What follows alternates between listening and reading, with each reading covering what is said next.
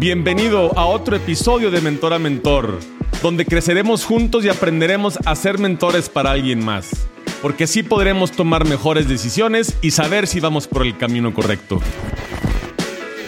Un placer volver a estar aquí platicando con ustedes y más el día de hoy que tenemos a un mentor, emprendedor y gran amigo, Francisco Murillo. Fran, muchas gracias por estar aquí con nosotros el día de hoy en De Mentor a Mentor. No, muchas gracias a ti, Gil, por invitarme y poder pues platicarle a tu audiencia mi vida, ¿no? Que tú que eres gran amigo mío te he platicado bastantes cosas y, este, y es un honor que la gente me escuche y ojalá poderles dejar un mensaje de, de cómo logramos esto. Fran, platícanos, a ver, descríbete a ti mismo, dinos un poquito de tu autobiografía. A ver, este, lo voy a platicar lo más simple posible. Yo tuve que, uno, amo el fútbol, ¿ok? Y desde chiquito empecé a vender, ¿no? Mi mamá se dedica a los libros de inglés, entonces desde chiquito iba a las ventas de libros y vendía los libros con mis papás y desde ahí me di cuenta que mi vocación era vender. Desafortunadamente a los 22 años tuve que dejar la universidad de Derecho. De ahí este, me enfoqué en emprender mis negocios propios. Tuve varios negocios que ahorita vamos a platicar lo que hice y cómo, y cómo fracasé en algunos. y, este, y de ahí pasé a dirigir equipos de, como Runa HR, que es una startup de Silicon Valley. De ahí pasé a Urra Credit en Guadalajara. De ahí pasé a Predmex y Lendera, que Predmex es una sofón bastante grande, acaba de emitir una bursa en, la, en, en, Viva. Este, de ahí pasé también a Lendera, que es parte del mismo grupo, donde fui y dirigí el crecimiento de este crowdfunding, que es el primer crowdleasing en el mundo. Y fui parte importante del crecimiento. Y de ahí pasé a Cumplo, que yo creo que ha sido mi mayor reto. Actualmente estoy country manager de Liquideo, que es la primera, el primer crowdfunding regulado por la CNBB, 100% regulado, 100% enfocado en, en, factoraje. Y también soy socio y fundador y director general de Jerisim Credit, que es una sofoma enfocada en el Bajío y también atendemos varias partes de la República, pero para sacar adelante este, este, pues a los empresarios, ¿no? Entonces eso es lo que creamos y todo esto pues lo he logrado a base del autoaprendizaje, que esa es mi filosofía. Y algo que admiro de ti es que no estudiaste, que todo esto lo hiciste sin un título universitario. Así es, no tuve la oportunidad de acabar un título, o sea, creo que, y, y lo vamos a platicar, ha sido una de las cosas que más me motivan. A veces he perdido bastantes trabajos por no tener un título, pero todo esto lo he logrado sin un título universitario, que tampoco lo celebro. O sea, creo que es algo que yo a mis hijos siempre les, les voy a insistir en, en, hacer un título porque me ha costado el triple de trabajo, pero todo esto, pues sí, lo he logrado sin un título. A ver, y hablando de los títulos universitarios, Jorge Haddock eh, fue presidente de la Universidad de Puerto Rico y dice que el éxito de un profesionista sin un título universitario es un riesgo. ¿Qué opinas de eso? No, bastante riesgo. Este, fíjate que hay en varias empresas, ejemplo, ahorita en Liquideo, eh, me ponen a hacer cosas que yo no sé. ¿Por qué? Porque no tengo las bases o los cimientos que nos da una universidad. Este, para poder salir a la vida profesional. Entonces, es bastante riesgo porque te puedes topar con gente que es bastante bluff, que te dice sí puedo hacerlo y a la mera hora pues no lo sabe hacer y puede llevarte un mal camino en una empresa y poner malas cosas. O puede toparte a alguien como yo que te dice no sé, pero aprendo. Y en ese momento aprendo y me pongo a leer y pongo a estudiarme. Entonces es algo de bastante riesgo. Yo personalmente cuando contrato a una persona sí pregunto si tienen un título y hago otro tipo de preguntas para minimizar ese riesgo, pero sí siento que es un riesgo tremendo. ¿Estás de acuerdo con lo que digo? Totalmente de acuerdo. Y tú estabas estudiando derecho, pero al final eres, pues eres financiero, estás en empresas sí. de finanzas, ¿no? y tú eh, tomaste el autoaprendizaje para poder estudiar temas financieros. Sí. A ver, estudié Derecho porque somos, vengo de la familia que mi abuelo me decía, yo te veo como abogado, yo te veo como abogado. Cuando llegué a estudiar Derecho en la Universidad del Valle de Toluca, porque soy de, o sea, nací en Ciudad de México y viví toda mi vida en Toluca, este, pues me voy a Derecho por mi abuelo, ¿no? Y tuve mi primer juicio oral. Llego al juicio oral y veo al, me ponen ya las imágenes del oxiso y que la bala entró por acá y dije, ni madres. yo no soy de aquí. y luego, pues traté de irme por eh, eh, derecho fiscal, derecho mercantil, derecho civil, que no tenía nada que ver con eso, pero derecho no era lo mío, hasta que llegó este, mi papá y me dijo, no puedes. Entonces me tuve que poner a trabajar y me volví financiero porque trabajando para Runa me llegó una oferta de trabajo para irme a, para irme a Guadalajara a una fintech. ¿Ok? Y él es una persona que ahora vive aquí en León, que se llama Rodrigo Ramírez, que me enseñó de finanzas. Y fue el que me empezó a enseñar de lo que es este, los intereses, lo que es, las tasas, el flujo, lo que es el riesgo, todos los términos, así, todos los términos financieros son los que él me enseñó. ¿Y te empezó a gustar o por qué te me, fuiste? Me, me encantó. ¿Te encantó? Me encantó, me encantó, me encantó, me encantó. Y a la fecha no veo mi vida sin finanzas, ¿no? Y hay muchísimo que aprender. Yo siento que, que sé el 15 o 20% de lo que sabe alguien que sale de una universidad de finanzas. ¿Tu pasión son los números? Mi pasión son los números. O sea, literal son estar todo el día pensando cómo hacer números y números y todo lo veo una base financiera y de porcentajes todo el tiempo. Y las ventas. Me encanta vender. Vender también. Y hablar. bueno, ya en esto sí nos lo vamos a dar cuenta el día de hoy. Oye, Fran, y a ver, cuéntanos, ¿cuáles han sido tus fracasos o las lecciones aprendidas que has tenido en este trayecto? Pues han sido bastantes. Yo siempre he dicho que, que de todos los fracasos se aprenden, ¿no? Yo sí les digo fracasos porque son lo que más te marca en este mundo. O sea, eh, cuando estaba, tenía 22 años, salgo de, de la universidad me meto de cocinero, me meto de barman. Y un amigo me invitó a tener un food truck con él y vendíamos 395 kilos de carne al mes. Vendíamos taqueros. Y pues todo lo que ganábamos nos los chupábamos. Ok. Decíamos al food truck, marca marcamos, oye, güey, hay que pedir una botella. Órale, ya no tenemos dinero. Marcábamos al food truck y el food truck pasaba por afuera del antro, nos dejaba la caja y con eso chupábamos hasta que quebramos el food truck. O sea, el fracaso fue quebrar el food truck, más allá de... Hacíamos muy buenos tacos, pero éramos, no sabíamos administrar. Y de ahí, otro fracaso que a mí me marca mucho, que te lo he platicado y de seguro vas a tener mil preguntas, es que quebré una financiera, ¿no? Sí. me marcan, yo trabajaba en, Runa. Runa es una startup de, de, Silicon Valley que se dedica a recursos humanos y a pagar nómina. Y, y yo ahí empecé de, de call center, ¿no? De call center pasé a ser la mano derecha de Cory McColgan, que ella eh, era la CMO de Cabify y ahorita está a punto de ser un, un unicornio de estas empresas valuadas en mil millones de dólares. Yo fui el empleado número 7 y pasé a ser su mano derecha. Y de ahí una persona de Guadalajara, que es Rodrigo Ramírez, que ya hablé de él hace rato, me ofrece dirigir Urra Credit en Guadalajara. Y yo, a huevo, obviamente puedo, y esto es lo que te decía del riesgo. Llegué sin bases universitarias, sin haber dirigido una financiera, diciendo que todo podía. Y pues sí, tuve contratos firmados para prestar, pero nunca supe administrar, nunca supe dirigir, nunca supe por dónde empezar, nunca supe hacer un plan de trabajo. Y pues tuvimos que correr no solamente a mí, sino que corrimos a todos los de la empresa. Echando a perder aprendiste. Echando a, a perder. Ahí aprendí que no tienes que hablar de más en un negocio, que tienes que llevar un Excel, un control, que tienes que preguntar, que tienes que hacer muchas cosas antes de decir que sí.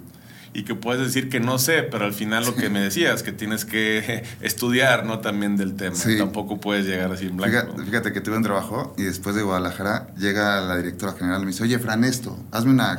¿Qué me, ¿Qué me puso? Me puso a hacer la planeación estratégica del 2022, exactamente, hace poco, ahorita te platico eso la hago y me dice, Frank, ¿qué hiciste? Yo, pues es que no sé hacerla, nunca la he hecho. Yo siendo el director comercial de esta financiera, de una financiera de Cumplo, que también trabajé en Cumplo. ¿Cómo que no sabes hacerla? yo, no, pues yo no fui a la universidad, nunca me he enseñado. Yo no tengo un título. yo no tengo un título. También a veces uso de excusa que es, pero tú me conoces, ¿no? Soy muy irreverente. No se lo recomiendo a nadie, o sea, no es que lo hagan, pero siempre hay que decir no sé. Y si no sabes, pues aprendes. Y punto pero pues siempre ya en ese momento aprendí a decir, no sé.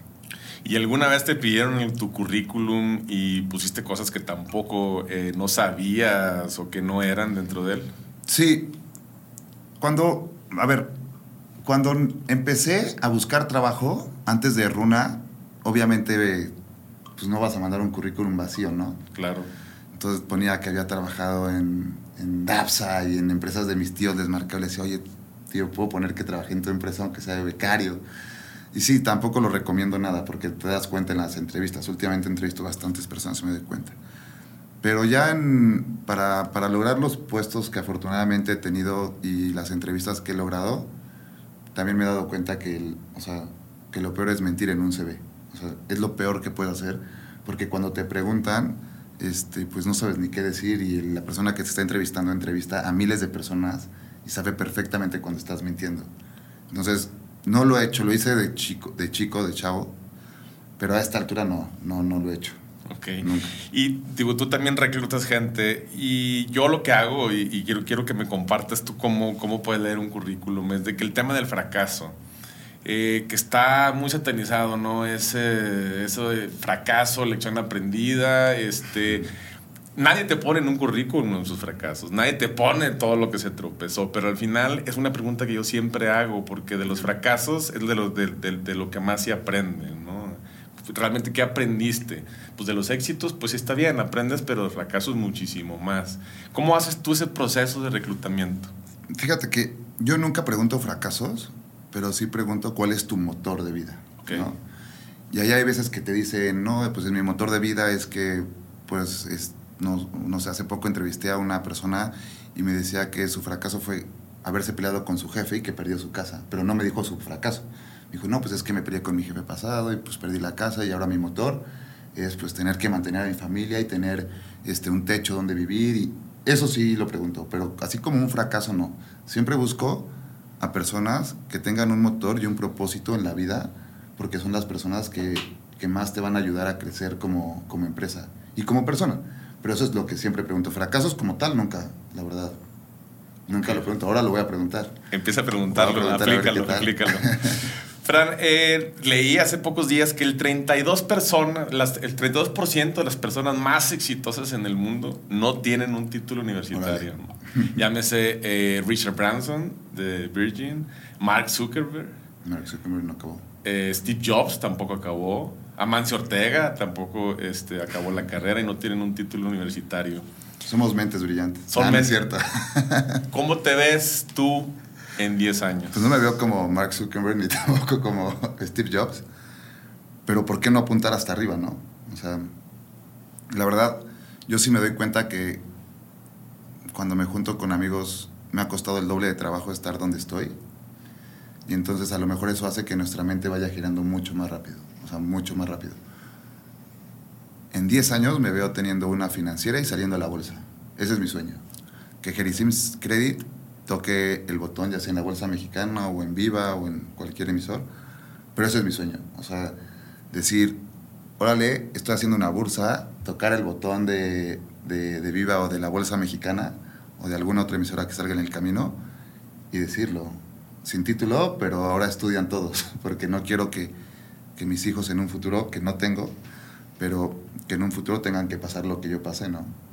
Yo creo que ya en 10 años tus hijos ya van a tener 8 o 9, no sabemos. ¿no? creo. Oye, Fran, eh, ¿has tenido o, tienes eh, actualmente un mentor?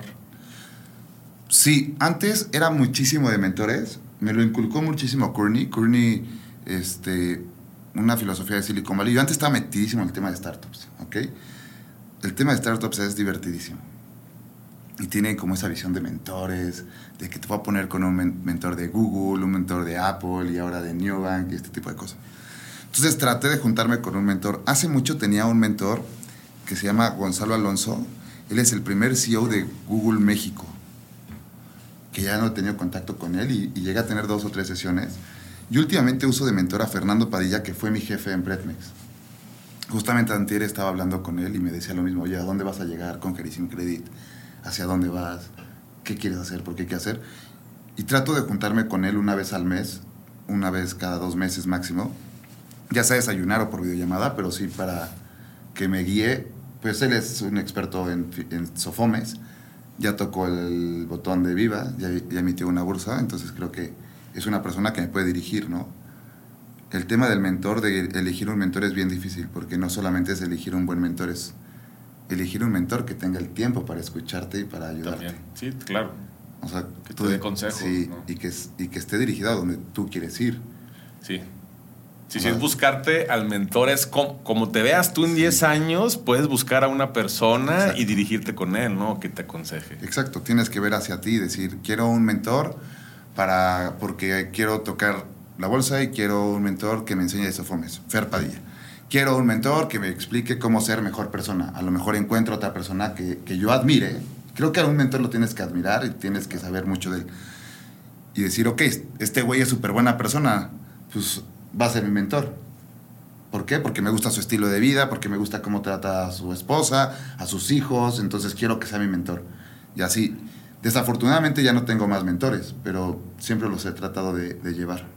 Bueno, pero al final cualquier persona puede ser tu mentor. Digo, yo lo he platicado, mi mentor ahora es mi hijo. Gili. Gili, tú lo conoces, entonces digo, de él estoy aprendiendo, bueno, ¿qué te puedo decir? No? O sea, Yo también aprendí bastante de él. Infinidad de cosas que se aprenden, ¿no? sobre todo de los niños.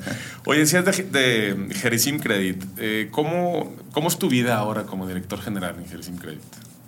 Es bastante, bastante difícil, bastante retadora y bastante divertida. Y no fácil, porque me está costando mucho trabajo. Cuando, cuando vienes de trabajar de empresas muy grandes, tienes a mucha gente que te ayude. Y ahorita lo estoy haciendo yo solo. O sea, entonces, de repente, no sé, te sale, te sale un problema de, de- Exactamente le decía a mi socio, Alejandro, le decía... Ya, cabrón, hay que contratar a alguien de administración. Yo no, No puedo soy todólogo, No, o no soy todólogo y no puedo estar administrando expedientes.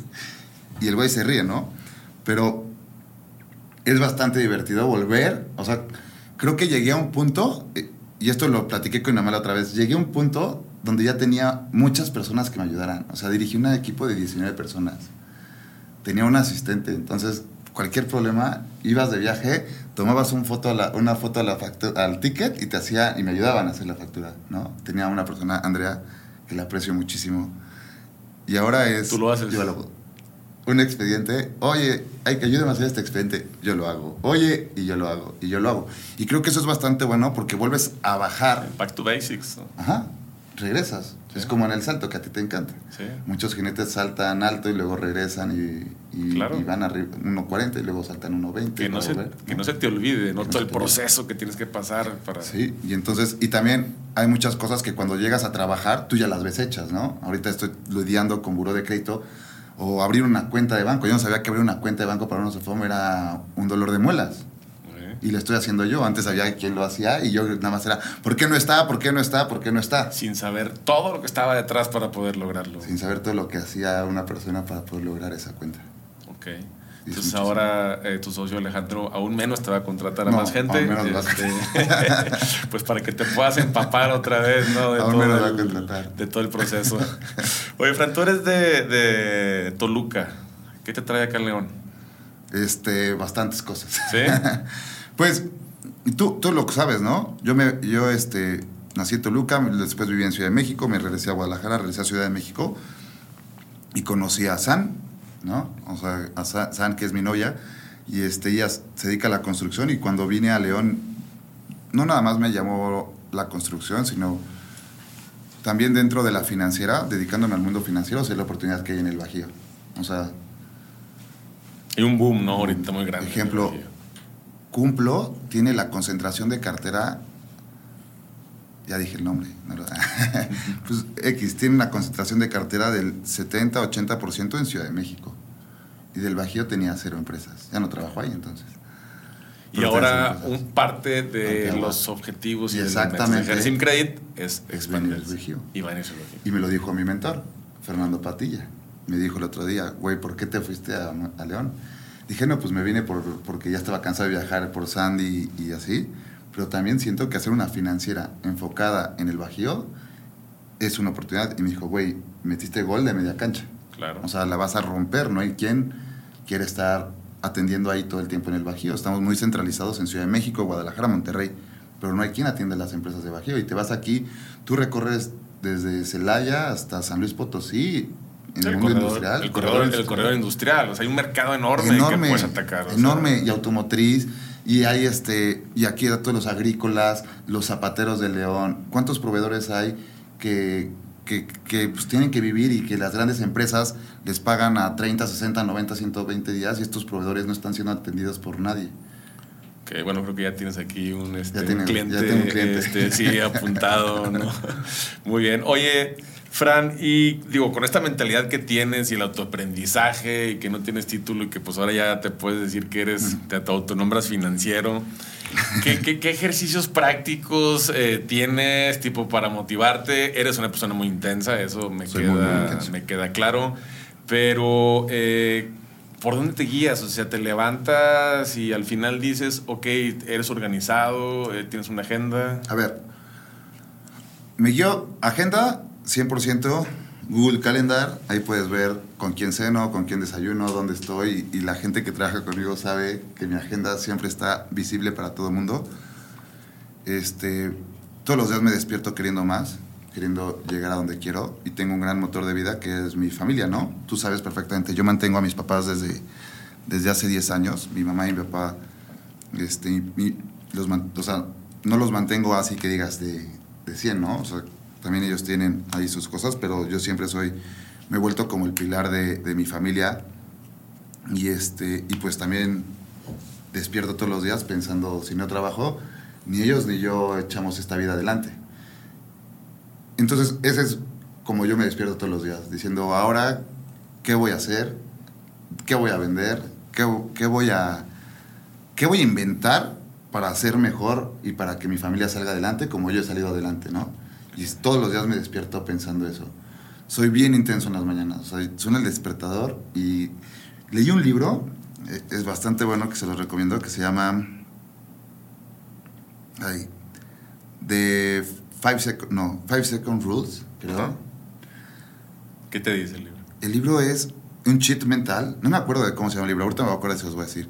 Pero es un cheat mental que cuando tú quieres levantarte, dices 5, 4, 3, 2, 1 y me paro. Y entonces esto hace que tu mente te ayude a facilitar. O sea, si tú quieres ligarte a una niña en el antro, llegas y dices, tengo 5, 4, 3, 2, 1 para ir ahí. Si dices, oye, le voy a hablar a este cliente 5, 4, 3, 2, 1 y le marco. Y entonces, este, este es un cheat mental que me ha ayudado bastante para despertarme, por ejemplo. O sea, cuando tengo muchísima flojera o que me tomé unas cubas de más y no puedo despertar. 5, 4, 3, 2, 1 y para arriba. Y ya no hay otra. Pues aprovecha ahorita porque al rato va a ser papá, llévame a la escuela. 5, 4, 3, 2, 1. 5, 4, 3, 2, 1 a la escuela. Te toca llevarlos. Oye, me platicabas un, un tema de alguna una, una rutina que tenías eh, de un mm. papel, un sí, vaso de agua. El post-it. Fíjate que a mí me corrieron de siete, de siete escuelas. Entonces, un día mi mamá cansada mandó con una psicóloga que habla de ángeles, ¿no? Que está bastante interesante. Y entonces ella veía que yo no avanzaba y no avanzaba y yo jugaba hockey. Y me dijo, a ver, Fran, vas a poner un post-it y en ese post-it vas a poner todo lo que tú deseas del día de mañana, ¿no? Entonces yo jugaba hockey y decía, no, pues voy a meter un gol. Entonces si tú quieres meter un gol, vas a poner mañana o hoy voy a poner un gol. Pones el post-it, en tu buró pones un vaso con agua de estos coñaqueros de los old fashion o cualquier vaso X, lo pones, pero lo lees antes de dormirte. Te duermes. Hoy voy a meter o mañana voy a meter un Lo que diga el post-it. Entonces toda la noche se carga de energías ese, esa agua y entonces te despiertas, dices, hoy voy a meter un gol y te lo tomas y metí a gol. Yo hoy cuando tengo una cita muy importante de negocios, lo hago todavía. Es voy a cerrar este negocio y esta empresa va a trabajar conmigo, ¿no? Y me voy a juntar con tal persona y voy a lograr esto. Y pones el post-it, vaso con agua, al día te, lo tomas y para adelante. Entonces eso te ayuda. Yo sí soy una persona que cree en las energías y también a mentalizarte Mentalmente. De Mentalmente vas por todo. Mentalmente es como digo yo que vence tus miedos y haz lo que te dé miedo porque le dices a tu mente, ¿no? O sea que sí se puede. Sí, claro. 100%. Yo soy muy mental, muy de configurarnos mentalmente hacia dónde queremos ir, ¿no? Sí. O sea, la gente que me conoce sabe que yo siempre he dicho que voy a tener mi financiera y aquí estoy. Pero yo me tuve que programar mentalmente para ir ahí. Sí, sí, porque fácil voy a tenerla, no Voy a tenerla. O sea, te estoy hablando de que de cuatro, de cuatro años para acá pasé de ser un call center a ser country manager de la financiera de Perú, de liquideo estamos en Perú y ahora en México y además estoy con mi propia financiera. Y dentro de la financiera he tenido la duda, ¿cuántos clientes tienes que prospectar para que puedas concretar una venta? Eso depende mucho de, la táctica de ventas que tengan las personas, ¿no? Tengo, este, ah, pues un socio que me dice, yo disparo 100 balas y de seguro sale latino alguien, ¿no? Eso quiere decir que tiene 100 leads y marca, ya hace su funnel de ventas y marca 100 empresas de llamadas en frío, o sea, todo, y de seguro uno te sale. Yo personalmente soy mucho más estratégico, mucho más de, de voy al Oxxo. Esto es una táctica bastante buena que le puse a un, a un vendedor de, de, de, Cumplo que me enseñó bastante. Le dije, a ver, güey, vete al Oxxo y agarra todas las marcas que puedas, que no son conocidas, y tráetelas y haz un Excel.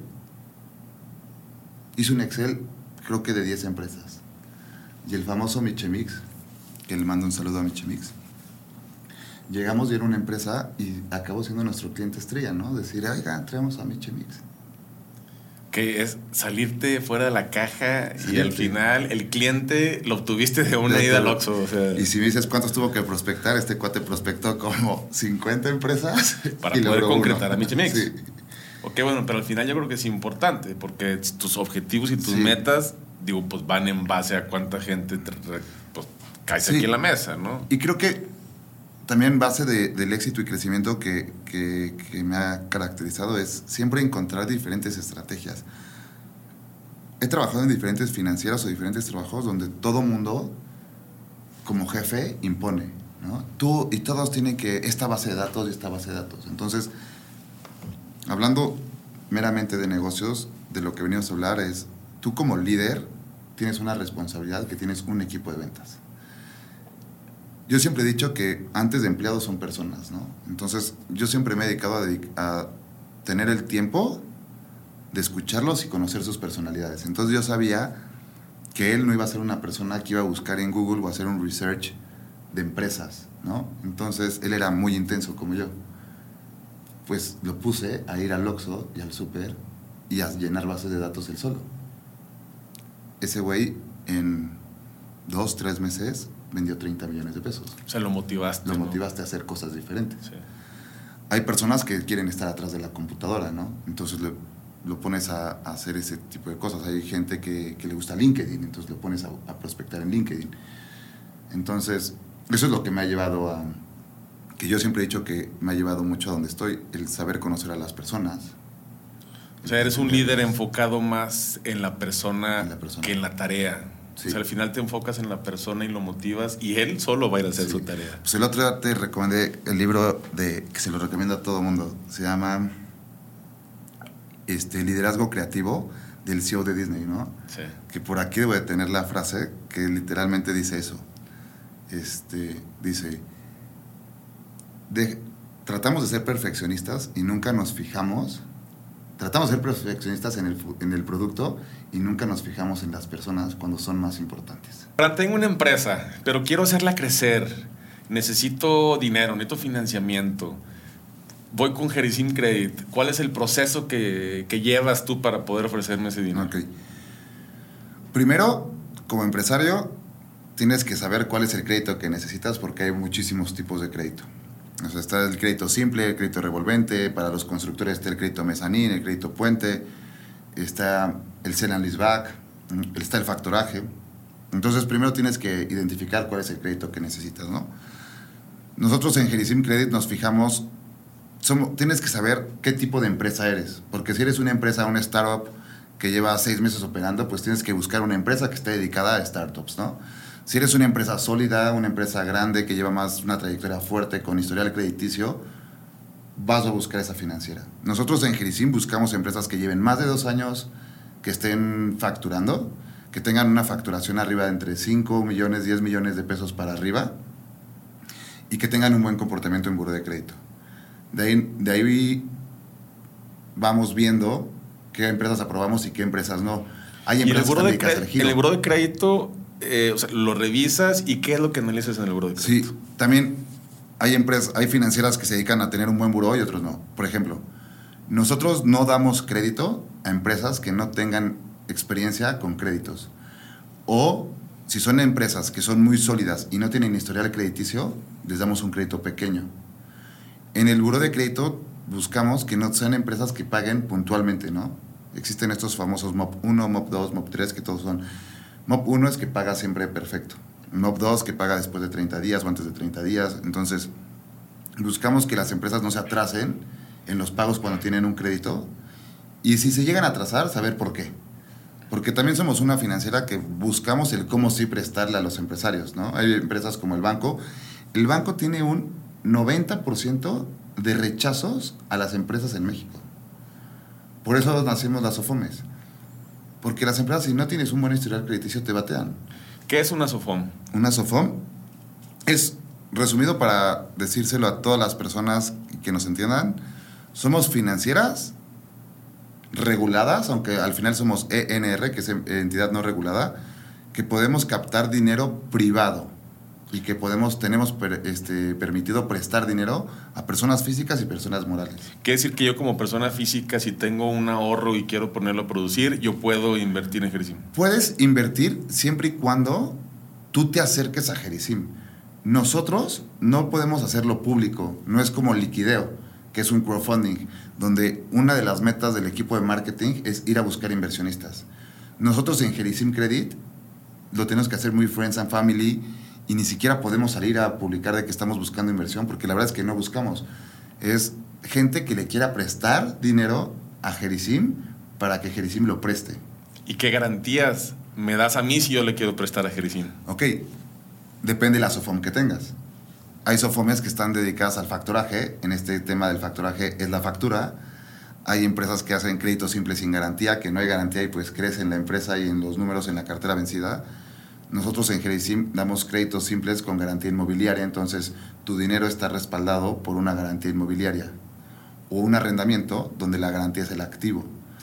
Ok, y una garantía inmobiliaria dices, o sea, si, yo te, si tú prestas como Gerisim, como a una empresa, ¿qué, qué porcentaje te deben de dejar en garantía? O sea, tú les prestas 10 eh, millones de pesos y ellos te tienen que dejar en garantía una propiedad o un activo de cuánto? De 20 millones de pesos en okay. Hay otras financiadas que es de, de uno a uno. Pero más que eso, depende de muchísimas cosas. Depende de, del buro de créditos. Si es una empresa que paga más los créditos, pues le puedes pedir una, le prestas cuatro, un millón de pesos y te deja una garantía de 4 millones, ¿no? ¿Por qué? Porque sabes que es un cliente muy malo.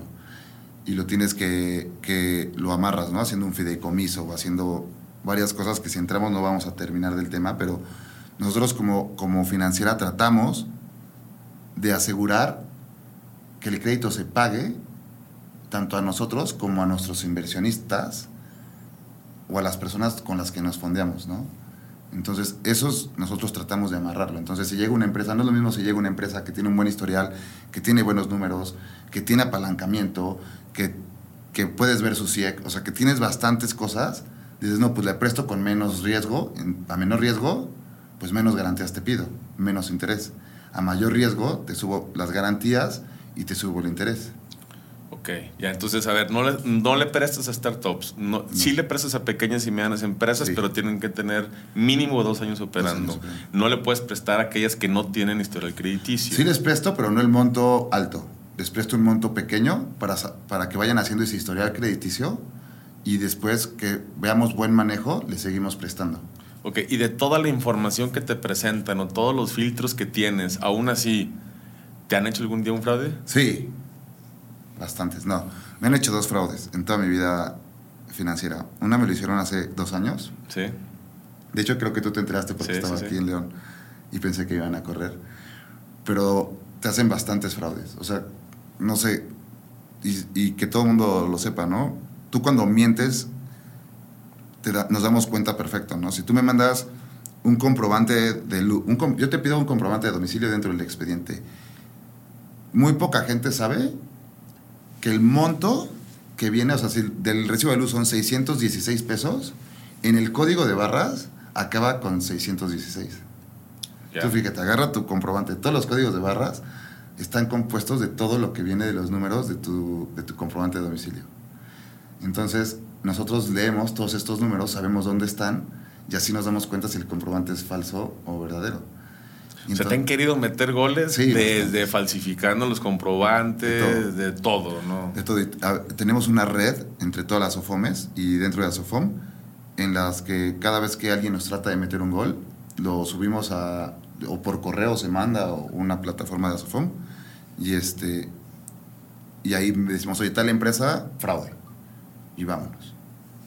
Así lo hacemos para registrar, porque bastantes personas se dedican nada más a buscar cómo quitarle dinero a las financieras. Y ese es un riesgo que tienes que correr tú como financiera. ¿Y tú eres el responsable de firmar cada crédito? Sí, cada crédito. Ya, ya te estaba platicando del comité de crédito, ¿no? Una, una vez estaba platicando contigo, y se los platico a todos, y me le digo, es que, no mames, este San no me, entre, no me entiende mi, mi, ¿cómo se llama? Mi estrés.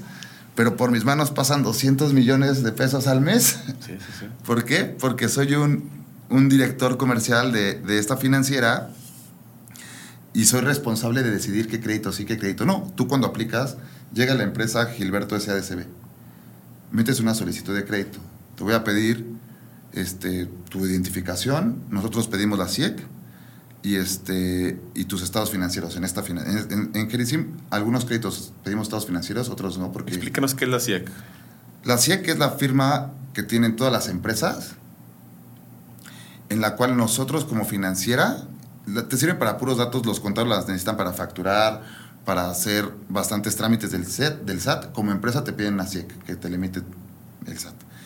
Y nosotros como financiera tenemos programas o proveedores, nosotros decimos proveedores, en las cuales tú como empresario ingresas esa CIEC y a mí me da los egresos, ingresos, me da tus, tus declaraciones, me da tu opinión de cumplimiento, tu constancia este, de situación fiscal, me entrega todo.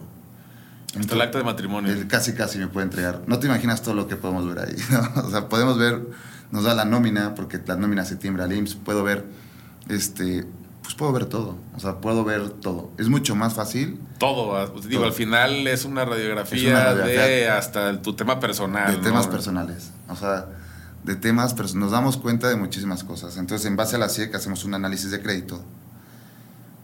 Puedo ver en tema de factoraje. Yo puedo ver cuánto tiempo llevas con ese cliente y que te ha pagado bien porque me entrega hasta complementos de pago. Cuando una empresa te paga a ti, esa empresa emite complementos de pago. Entonces yo ya sé que tu factura está siendo pagada. Si tú no me pagas, caes en un fraude porque tú pediste un factoraje. Esto te lo entrega la CIEC. Entonces para nosotros es súper sencillo poder otorgar un crédito porque sé cuánto tiempo llevas facturando, sé que en el 2021 tú vendiste 10 millones y en el 2022 ya llevas 12 y como estamos en junio puedo ver tu proyección y puedo ver cómo decreció por tema de la pandemia, que ese es otro tema buenísimo nosotros como financieras tuvimos que ajustarnos a la pandemia. Porque ¿cómo le prestas a empresas que van para sí, abajo? Picada, ¿no? Van a la quiebra. Van a la quiebra. Y tú de repente te dices, oye, güey, pues, cabrón, ¿qué piensas prestándole un restaurante? Que está cerrado y lleva un año cerrado, güey. ¿Por qué le prestarías a un restaurante? Sí. ¿O cómo le vas a prestar a, a, esta empresa que... A ver, las constructoras también constructoras, es, un, es, un, tema. Frenamos. Nosotros, sí, y, y, te acuerdas que lo platicamos, porque una vez platicamos, sí. dije, yo tengo prohibido dar prestar a constructoras. constructoras. O sea, digo, yo me dedico a eso también y lo sí. platicamos y no les prestaban, no les, prestaban. A las, no les prestaban a las constructoras. Y muchos como empresarios también de la construcción, de que quieren crecer, pero tienen miedo, miedo. a pedir prestado tienen el miedo al apalancamiento porque creen que es algo malo. ¿Qué le dirías a toda esa gente? No, que el apalancamiento, siendo responsables, teniendo bien en cuenta para qué lo necesitas y para qué lo necesitas, es necesario para poder crecer, ¿no? O sea, yo soy fiel creyente y me voy a morir con esta, de que la base del éxito de una empresa es el flujo. Claro. El flujo. Tú como empresa tienes que tener el flujo. Y para tener flujo necesitas apalancamiento. Ejemplo, vamos a comprar, este, aquí que estamos haciendo el podcast, las computadoras, ¿no? Vamos a hacer, este podcast es una mini empresa. Y tengo 30 mil pesos. No es lo mismo sacar las computadoras, los micrófonos, las luces en arrendamiento y pagar una mensualidad a pagar los 30 mil pesos. Porque si la saco a mensualidades voy a pagar 2 mil pesos, me sobran 28, que a lo mejor puedo hacer para otras cosas. Claro. Y esas cosas me van a dar más ventas. Y entonces de esas ventas van a derivar el arrendamiento.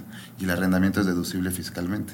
A ver, pero el miedo es de que todo ese arrendamiento que me estás diciendo, de comprar las computadoras. No, no, no y tiene, digo, debo de tener un retorno de la inversión. Digo, tengo que también pagarte el crédito al interés súper alto que tú cobras, que es... ¿Alto? Que es del... del 25%. Del 25%. o sea, nada más hay que pero, pensar ¿Cuánto tengo que generar yo también como empresa? Sí. Pues para poder pagarte ese crédito y que también me quede algo. Sí, nosotros damos desde el 21 y hasta el 30. O sea, hay empresas que cobran hasta el 40, ¿no? Es bien importante fijarse si es un interés global o un interés insoluto. Bueno, eso es, un, es como las tarjetas de crédito. Te ofrecen una tarjeta de crédito, te ofrecen un crédito y no te dicen realmente. este, y cuando te llega ya el primer cobro, te das cuenta. Que, que, ¿Qué, le, ¿Qué le dirías a todas esas personas que quieren pedir un crédito? De que se fijen en, en, en, ese tipo de cosas. Sí, yo, yo siempre he dicho que no hay interés caro, ¿no?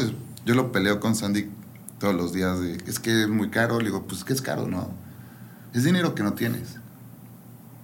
Es dinero que lo vas a tener a otro lado. O sea, es dinero que lo puedes invertir en otro lado para ganar esa utilidad. O sea, que es caro. Claro, a ver, tú lo ves, tú lo ves desde el punto de vista del director de Jerisim y de la, y de la SOFOM. Velo también del lado del inversionista, que tiene que cuánto tiene que generar la empresa. La empresa para poder pagar ese crédito que, y, que, y que también te quede más, ¿no? Y te quede. Por eso, o sea, si lo veo, cuánto te tendrá que generar pero ¿cuánto tiempo, no?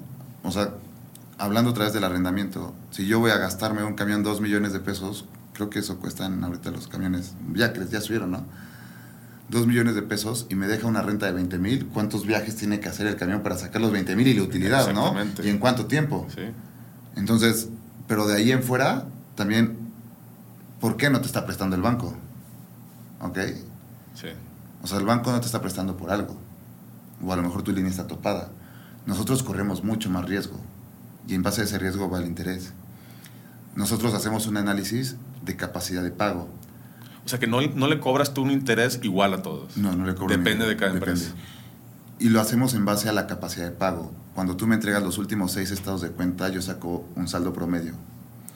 De ese saldo promedio yo me voy, me aforo, por ejemplo, un 25, 35 y hasta un 50 veces, para saber que la renta que yo te estoy dando, hablando de arrendamiento, la puedes pagar aunque cuatro clientes se te vayan. Otra cosa que nos fijamos con la SIEC, la concentración en tu cartera de clientes.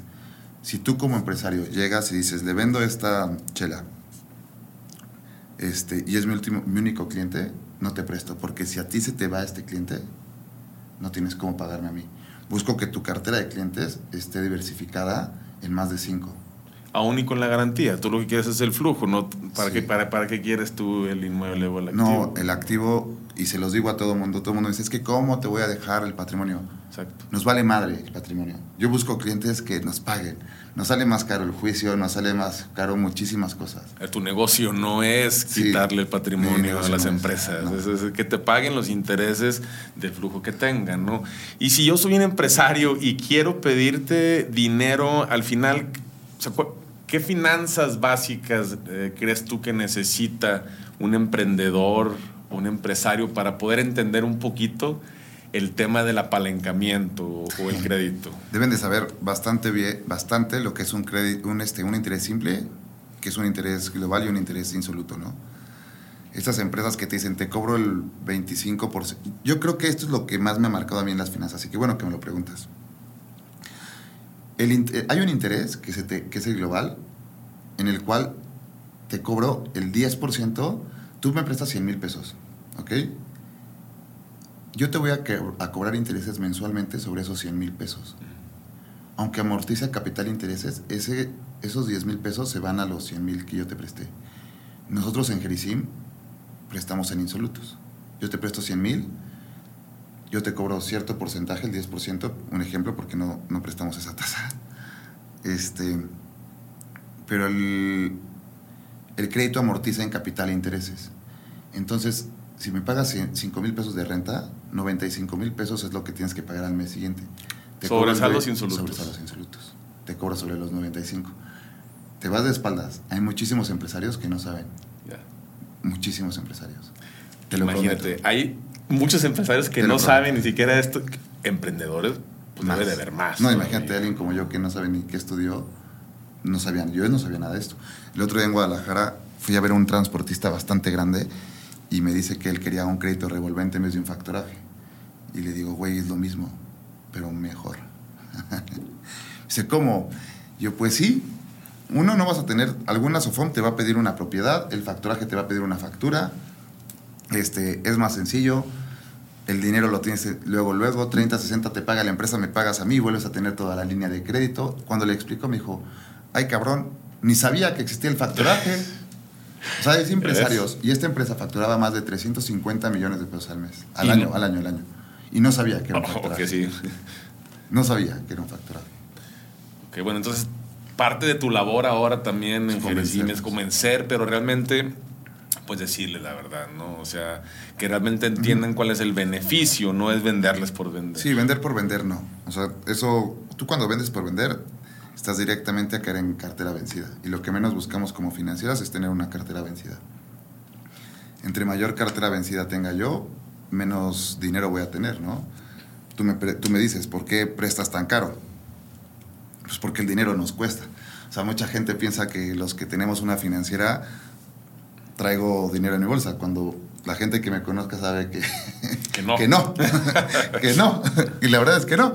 Pero a nosotros nos cuesta el dinero. O sea, yo tengo que prometer un cierto rendimiento a mi inversión, a la persona o a la persona físico moral que confía en mí. Y ese spread es donde sale la operación, sale la renta, sale la gente, sale todo. Entonces, ese spread sí es lo que ganamos brutamente. La utilidad de una, esto también es bastante interesante, la utilidad de una SOFOM es entre el 10 y el 7% este, anual, ¿no? Entonces, Anual. cuando todo el mundo me dice, oye, ¿por qué presta tan caro? Pues, oye, aquí está lo que deja, Ve el porcentaje. el porcentaje que deja la SOFOM. Y, oye, y el riesgo con el riesgo respecto es a lo que alto. se gana es, es- es porque damos bastante la alto. cara, tenemos que hacer bastantes cosas.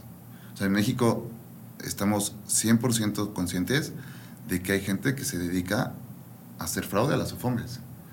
Y mucho de mi trabajo como director general es autoaprender y leer todo el día de cómo minimizar riesgos. Claro. No, bueno, y no nada más a los OFOMES, también a los bancos. A los He leído, este, también me he enterado de muchos, ¿no? ¿Y por qué ir con ustedes y no con un banco? Porque, le voy a decir muy sencillo y muy directo, ¿no? Nosotros le damos dinero a las, a las empresas que no les prestan los bancos. A lo mejor el banco te presta 3 millones o un millón de pesos o 500 mil pesos o 200 o no sé, el dinero que te preste, pero hasta ahí, pero a lo mejor no te presta un arrendamiento. A lo mejor no te da una línea de revolvente. A lo mejor no te da un factoraje. Entonces ese tipo de cosas es cuando llegan los empresarios con nosotros. Este, es por eso que llegan los bancos. Ahora, otra pregunta que, que también me, me gusta mucho debatir con empresarios como tú, es que, güey, el banco me presta al, al 13, ¿no? Está la TIE que ya subió, por cierto, Sí. más 5, más 6, o hasta lo máximo que presta el banco es 16, creo, 17. Tú me quieres prestar al 25. Pues sí, porque en el banco tienes tu nómina y tienes el dinero. Entonces, aunque no creas, el banco tiene una gran garantía que es tu dinero. Por supuesto. Entonces no es lo mismo porque el banco sabe que pase lo que pase, cuántos clientes tienes, cuál es tu flujo. Si no le pagas, te retiene tu dinero, te congela tus cuentas hasta que le pagues o se cobra la China. A ver, es que en esto no hay intangibles, todo es tangible, Todo. ¿no? O sea, no hay de Todo. otra y los números no mienten. ¿Y alguna vez le han prestado o tú le has prestado en lo particular a alguien por, por el puro nombre? ¿O a Sí. una empresa por el puro nombre? Sí, siempre es bueno decir que traes a una empresa, ¿no? Mm, no, una de las estrategias que hicimos en Cumplo, que yo no, yo no hice la estrategia, fue traer un cliente muy grande sin importar que la utilidad fuera cero. Y la utilidad en realidad era del punto del punto 1 o punto 2 mensual, ¿no? La utilidad que le dejaba. Pero es un cliente que, que ponías enfrente en la mesa y te jalaba clientes solos. Claro. Entonces, no te deja directamente, pero te deja indirectamente, porque a la hora que tú llegas y dices, puta, le vendo a esta gran marca, pues te vas a traer un montón de clientes que dicen, ah, pues si estrategia. trabaja. Ajá, Por pura estrategia. Por pura Por pura estrategia, estrategia. sí le has prestado y le seguirás prestando a empresas prestando. grandes que puedan Siempre. jalar muchísimos, o sea, clientes Siempre. muchísimo más Siempre. grandes. Imagínate decir, puta, traigo a este cliente gigante en mi bolsa, jala. Claro. O sea, no le ganas, pero te lo, te lo, te lo ahorras de marketing, ¿no? Eso es bastante. Sí, sí, sí, sí, claro. Y nunca te has topado que, a ver, muchas empresas que tengan un nombre o empresarios de renombre y No paguen. Y ajá, Sí, también. también. Sí, me encantaría decirlos, pero no los puedo decir. pero, pues pasa de todo, ¿no? O sea, y más en la pandemia que de repente grandes empresas, grandes empresas, Este, me encantaría contarla, pero si la cuento vamos a saber. Pero no voy a decir el nombre, hubo una escasez de atún. Ok. ¿Quién chingados en el mundo iba a saber que hay una escasez de atún? Y entonces está... Y le estabas prestando tú a la empresa de, la, de, latas de atún. De latas de atún. Y, madres, no nos pagó como en un mes y medio, dos meses. ¿Por qué? Pues tengo escasez de atún. No, no, tengo flujo, no estoy vendiendo, ¿cómo te pago? no te fue pagar. Aguántame. Y pues lo tienes que aguantar, ¿no? Sí. Y punto. Es una empresa grande, sabes que te va a acabar pagando. No es que nunca nos haya pagado, no, al contrario, nos pagó. Ok. Pero punto, ahí se acabó. Ok. Y ahorita que tocas el tema de la pandemia, muchas empresas no se fueron sin pagar. Fíjate que no. ¿No? no. Eso es bien padre. Nosotros, eh, a mí me tocó la pandemia trabajando en Predmex. Me tocó un año en Predmex y un año y medio en Cumplo. En Predmex nos dio muchísimo miedo prestar al principio, pero después acabamos prestando bastante y crecimos bastante. Fue el año de mayor crecimiento para Predmex y Lindera y tuvimos una cartera vencida bastante baja. Y en Cumplo fueron nuestros años récord. O sea, nosotros en Cumplo, en pandemia, ¿eh? te voy a dar un número de pandemia, vendíamos 860 millones de pesos en el 2020, ¿no? Al año. Cuando yo salgo de Cumplo, que fue en el 2022, pero el 2021 lo cerramos con 2 mil millones de pesos, en media pandemia, con una cartera vencida del punto 7%. O sea, estás hablando de nada, de nada, de nada, de nada, de nada, de nada de dinero. La cartera vencida nunca, pero ahí fue donde empezamos con tecnologías, empezamos a hacerle caso a la CIEC, empezamos a hacer lo que les platicaba, que no les acabé de platicar, un comité de crédito es donde pues los directores decidimos quién sí, quién no, a quién le damos crédito, a quién, a quién no le damos crédito, nos damos cuenta si mientes en una solicitud y nosotros firmamos, a esta empresa le presto 10 millones, a esta empresa le presto, a esta empresa un millón y a lo mejor y, y, en dos meses ya le presto dos millones. Pero eso es que es en base a, feeling o... ya tiene, nos manejamos un feeling. Mi mamá se ataca de risa de que cada vez que tengo un crédito le digo, ay, me duele el estómago, este cliente, y marco el, no le vamos a prestar. Sientes muchísimo a la persona cuando te trata nada más de, mentir en una entrevista. Oye, porque ya también ya tienes experiencia en esto, ¿no? Sí, sí te das cuenta. Y, hace rato me preguntaste del CV y de las entrevistas. Sí. Muchas financieras hacemos entrevistas a los empresarios. Okay. Para que tengas una idea, una financiera tiene alrededor de 16 entrevistas al mes, ¿ok? Son 16 empresarios diferentes al mes. ¿Tú crees que si tú como empresario vas y me metes en la entrevista, no me voy a dar cuenta? Sí. pues me doy cuenta perfecto. Claro. Porque antes de la entrevista ya te corrió un análisis de crédito. Entonces todas las preguntas que van a hacerte en esta entrevista de crédito son porque nosotros ya sabemos lo que estás haciendo. Entonces, nosotros para prestar, ¿qué hacemos? ¿Qué saber, güey? Dime la verdad. sí, pues obviamente. Sí nos decimos de, oye, nos mienten es, pero tú, pero tú, tus finanzas dicen otra cosa. Sí. Pero ¿cómo? Y se empiezan a trabar hasta que le sacas la verdad. Y mucha gente te llega y te dice, oye, o empresarios te dicen, por miedo mentí, pero la realidad de mi empresa es esa, ¿crees que me alcance? Sí, pero no mientas, porque si tú mientes, ¿cuándo me vas a pagar, no?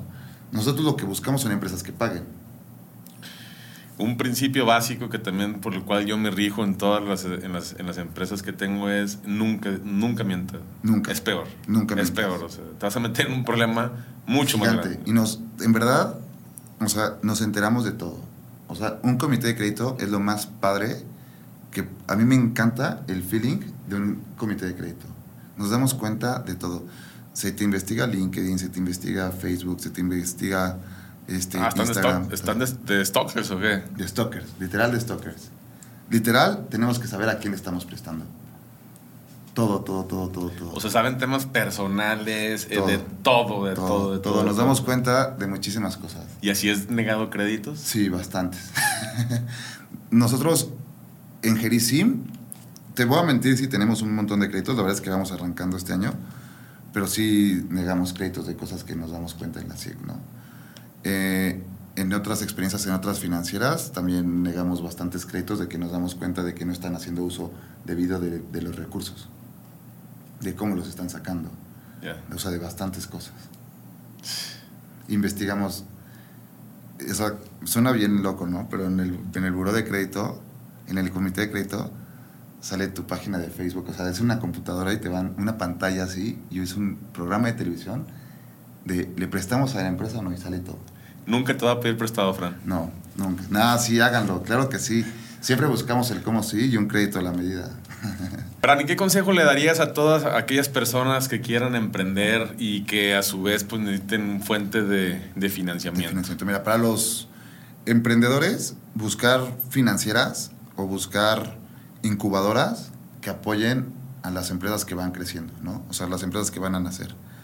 A los empresarios que ya llevan más tiempo, que ya llevan años trabajando, primero que sepan para qué quieren el dinero y que no se endeuden a lo loco, ni a lo menso, ni, ni nada. O sea, investigar qué es el arrendamiento, qué es el crédito simple, qué es el factoraje, el revolvente, y saber cuál es el crédito que te conviene, ¿no?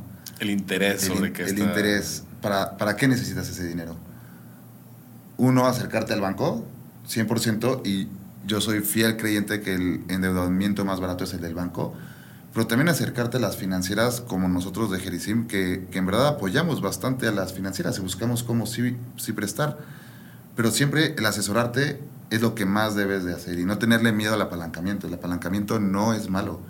El tener flujo siempre constante es lo que el consejo que yo les daría. Y pagar bien su buro de crédito siempre, ¿no? O sea, Estar al corriente con sus pagos. Siempre este, pagos, aunque sea teléfono. Ah, siempre pedimos pagos tanto persona física, accionistas mayoritarios, también les checamos buro de crédito.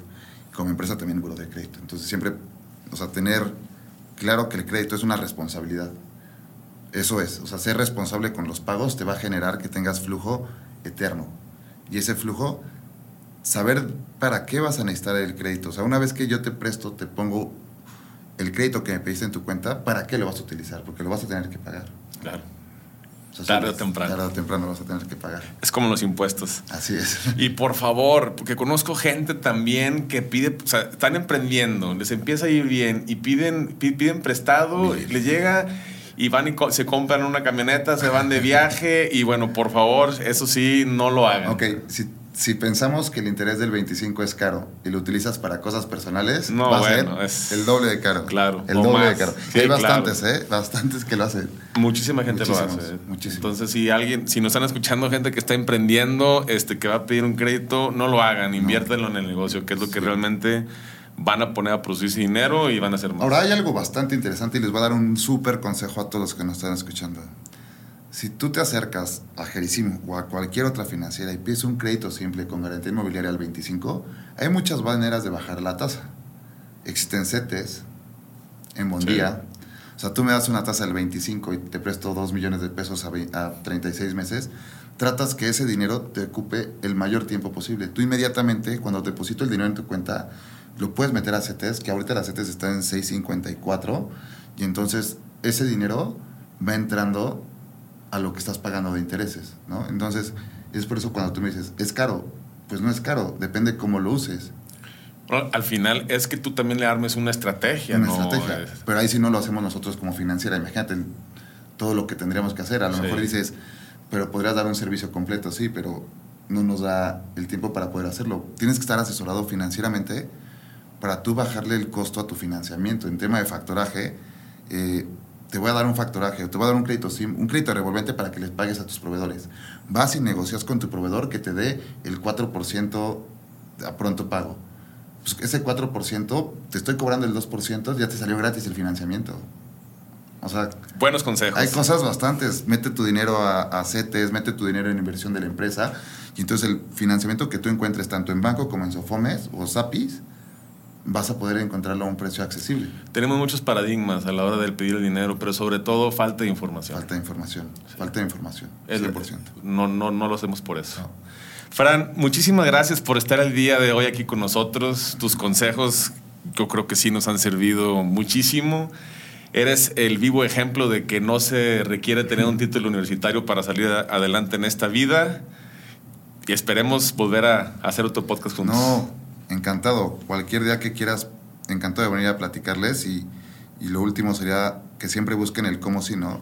Y, y, y me- y ya no voy a hablar porque me va a callar Gil. Pero estaba platicando con un amigo que me preguntaba, oye, ¿cómo lograste eso? Y es, ¿tú qué estás haciendo para lograrlo? ¿No? Siempre busca como si... Claro, siempre busca si algo yo me hubiera quedado tirado en mi cama diciendo, ay, no pude estudiar, no tengo dinero, era no. ¿Qué estoy haciendo para ser como ese empresario? ¿Y qué voy a estudiar? ¿Y qué estoy haciendo? Y buscar como sí, como sí, como sí. Y espero que eso se lo lleven. Y cualquier cosa que necesiten pueden entrar ahí a jerisimcredit.com.mx. Me pueden encontrar en LinkedIn con Francisco Murillo. Eh, tengo, una, tengo Twitter, tuiteo. Últimamente estoy medio apagado, pero tengo a Fran Murillo B, de burro, que es, mi nombre es Francisco Murillo Barrios. Y ahí también me pueden encontrar. Y hablo muchísimo de finanzas, de empresas. Este, ando, ando de rockstar, tanto en Twitter como en LinkedIn. Busquen a un mentor y este puede ser eh, Fran Murillo. Y recuerden que hagan lo que hagan, que sea con pasión y con mucho compromiso.